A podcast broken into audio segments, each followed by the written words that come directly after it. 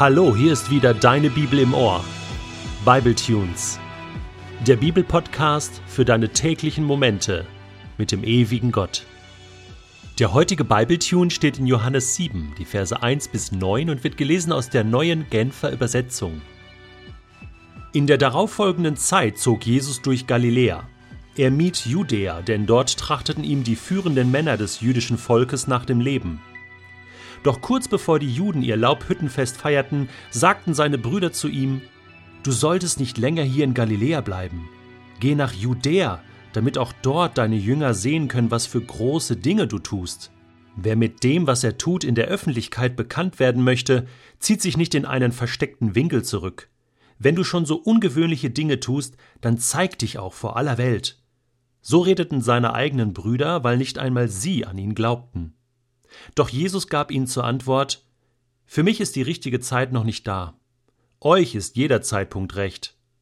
Euch kann die Welt nicht hassen, mich aber hasst sie, weil ich nicht darüber schweige, dass ihr Tun böse ist. Geht ihr nur hinauf zum Fest. Ich komme jetzt nicht, für mich ist die Zeit noch nicht da. Mit dieser Antwort ließ er sie gehen. Er selbst blieb in Galiläa. Jesus war Teil einer ganz normalen, großen, jüdischen Familie. Vielleicht ist dir das gar nicht so bewusst gewesen. Klar, du weißt, er hatte Eltern, Maria, seine leibliche Mutter, Josef, zumindest sein rechtlicher Vater, er hatte Brüder, sie werden namentlich genannt im Matthäusevangelium, sie hießen Jakobus, Simon, Josef und Judas und er hatte Schwestern. Also eine richtig große Familie. Jesus war nicht allein. Das gehörte zu seinem Menschsein dazu. Er war ganz normales Familienmitglied.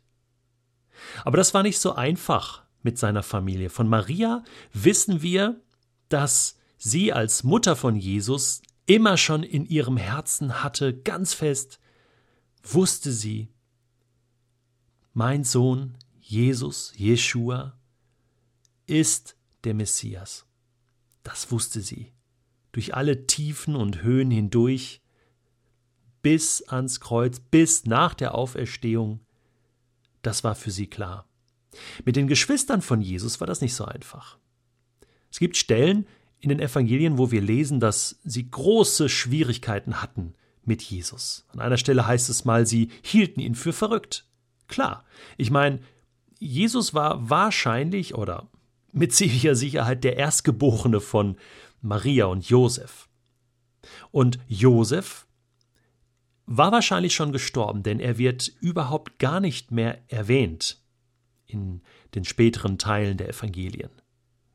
Und somit hatte Jesus natürlich die Verantwortung, für die Familie zu sorgen. Papas Betrieb zu übernehmen. Ne, der hatte ja eine Zimmerei oder ein, Handwerksbetrieb, könnte man sagen. Ja, aber mit 30 hat sich Jesus ja dann überlegt, in Anführungsstrichen, ich bin dann mal weg. Ne? Ich mache jetzt hier äh, das Ding von meinem Vater im Himmel. Und er hat ja quasi seine Familie im Stich gelassen. Das kommt zwar nicht so raus, ist auch ein bisschen jetzt Interpretation und Spekulation, aber ich tippe mal so ein bisschen darauf, dass das für seine Geschwister nicht so ganz einfach war. Und die schauten natürlich jetzt genau darauf, ja, was macht denn Jesus? Ja, schauten auch ein wenig kritisch, hielten ihn für verrückt.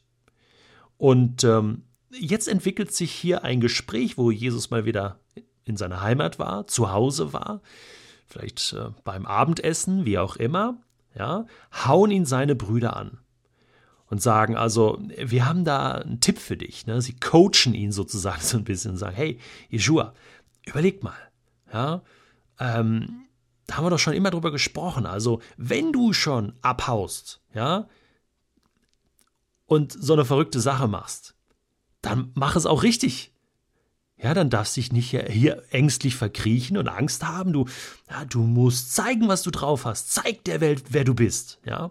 Und das bevorstehende Laubhüttenfest bot sich quasi dafür an. Das war eine Steilvorlage, denn das ist für das jüdische Volk eines der wichtigsten Feste, wenn nicht das wichtigste überhaupt, neben dem Passafest. Ja? Ähm, das Laubhüttenfest war ein Fest, was über eine Woche ging, sieben Tage, wurde gefeiert und wurde dann am achten Tag abgeschlossen.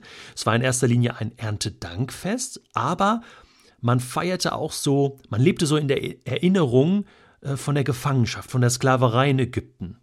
Damals wohnten wir in Hütten, ja, deswegen auch Laubhüttenfest. Man hat also während der Festtage sich äh, Hütten gebaut aus Laub, äh, aus Ästen von, von Laubbäumen, ja, und äh, man feierte also die meiste Zeit draußen, so viel wie möglich, ja, draußen in den Hütten, in diesen Laubhütten. Und, äh, und dann war noch ein, ein dritter Charakter des Festes, dass man natürlich auch nach vorne schaute, auf die Erlösung. Gott ist mit uns, Gott wird uns einen Retter schicken. Und die Brüder äh, wussten das natürlich und sagen, Jesus, das ist deine Chance. Tritt da auf in Jerusalem. Ja, hab keine Angst vor deinen Widersachern. Ja, zeig, wer du bist und und und sag sag ihnen, was du vorhast. Und die ganze Welt wird dir zu Füßen liegen. Hab keine Angst vor den Römern. Ja, wenn du das jüdische Volk hinter dir hast, dann werden neue Möglichkeiten entstehen. Das ist doch das, was du willst, oder nicht? Wenn wir den Text jetzt noch einmal genau lesen, dann können wir etwas erfahren über die Motivation, die die Brüder von Jesus bei diesem Gespräch hatten. Die war nicht ganz so sauber.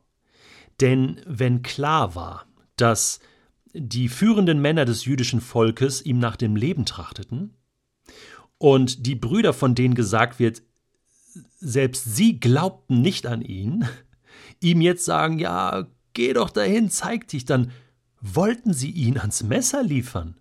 Definitiv. Das war ihnen völlig egal. Die haben sich gedacht, hey, wenn du hier schon die Fliege machst, und wenn du schon meinst, du bist da der, der große Retter, oh, ja, dann mach doch, Angsthase, zeig dich doch.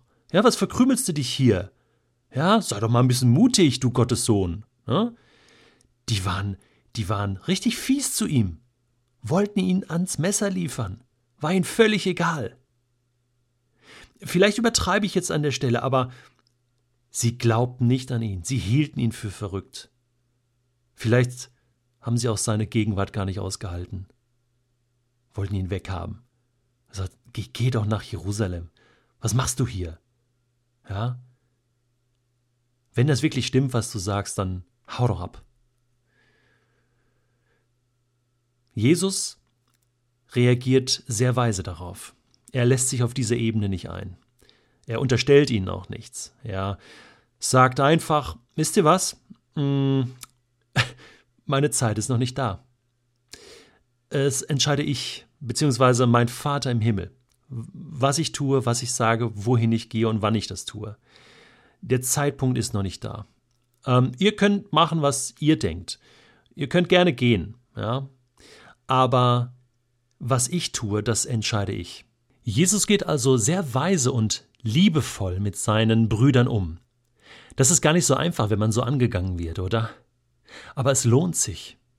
Denn am Ende zeigt sich, dass viele seiner Brüder, wenn nicht alle, später an ihn glauben. Jakobus schreibt einen Jakobusbrief, Judas einen Judasbrief. In 1. Korinther 9, Vers 5 wird erwähnt, dass sie in der Mission unterwegs sind, muss man sich mal vorstellen, was aus den Jungs und vielleicht auch aus den Mädels geworden ist, von Maria ganz zu schweigen.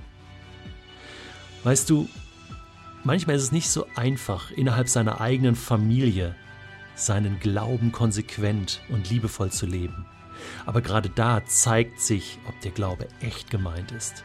Und vielleicht bist du ja in einer schwierigen Situation mit deinen Eltern, deinen Geschwistern, mit deinen Kindern, mit deiner Verwandtschaft. Ich kann dir nur eins sagen. Jesus kennt dieses Problem. Und er hat es irgendwie mit der Liebe Gottes gelöst.